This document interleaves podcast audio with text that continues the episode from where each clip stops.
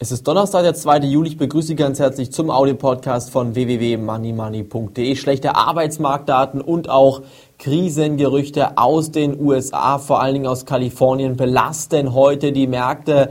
Nachdem der Dow Jones gestartet ist, saust der DAX jetzt bei der 3% in die Tiefe. Aber es gibt gute Aktien, die man sich wieder auf die Watchlist legen kann. Auch bei Money Money haben wir eine neue Aktie heute Nacht in der Börsenbriefausgabe vorgestellt. Heute will ich noch zwei, drei Aktien nennen, die man sich auf die Watchlist legen kann. Das bitte in jedem Fall nicht verpassen. Ganz kurz der Blick auf den DAX, die Marke von 4750 Punkten. Mit dieser Marke kämpft der DAX gerade in diesen Minuten und ich hoffe, dass diese Marke hält. Ansonsten geht es nochmal Richtung 4500 bis 4600 Punkte und das relativ schnell. Deshalb bitte hier nicht jetzt einfach blind Aktien kaufen, erstmal auf charttechnische wichtige Marken achten. Wenn diese Marken halten, geht es natürlich wieder aufwärts. Das kann schon morgen passieren, aber grundsätzlich richtet sich die Tendenz erstmal nach unten. Trotzdem sind die Chancen größer, dass man hier in den nächsten Tagen Gewinne macht, als dass man Verluste macht. Sie müssen nur im richtigen Moment einsteigen und im richtigen Moment aussteigen. Schauen Sie zum Beispiel heute mal auf die Aktie der deutschen Börse.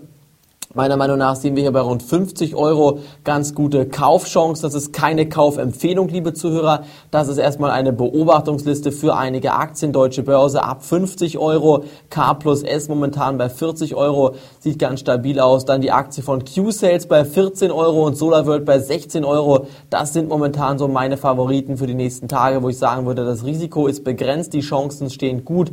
Und ebenfalls die Aktie von MAN bei 40 Euro. Meines Erachtens eine sehr gutes Unternehmen, eine sehr gute Aktie, die dann mindestens 10% Kurspotenzial in den nächsten Wochen hier liefern sollte. Ganz wichtig für Sie außerdem jetzt in diesem Markt nicht einfach blind Aktien kaufen. Achten Sie auf richtige und wichtige Signale. Heute um 16.30 Uhr kommen weitere wichtige Konjunkturdaten. Wie gesagt, die Arbeitsmarktdaten aus Amerika sind grottenschlecht und auch der Automarktbericht aus Amerika ist schlecht. Die Autoabsätze brechen weiter ein. Gestern auch vom Maschinenbau in Deutschland schlechte Nachrichten. Maschinenbauumsätze brechen erneut um 48 Prozent ein. Also hier überhaupt keine Risikogefahren, die gebannt wurden. Meines Erachtens wird es noch weiter abwärts gehen.